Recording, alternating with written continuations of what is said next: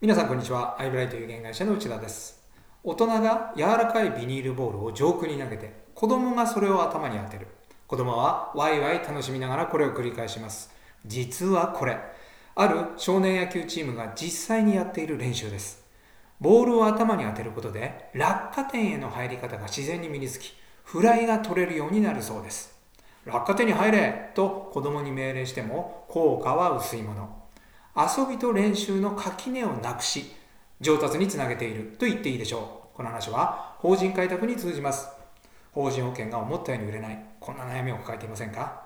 一方で、以前インタビューしたトップセールスはコンスタントに法人保険を売り続けています。成功の秘密はボールを頭に当てる話と同じで垣根がないことです。雑談と本題の垣根がないのです。普通は雑談をある程度してから、ところで社長、相続対策はうんぬんと話を進めます。一方、そのトップセールスは雑談イコール本題なのです。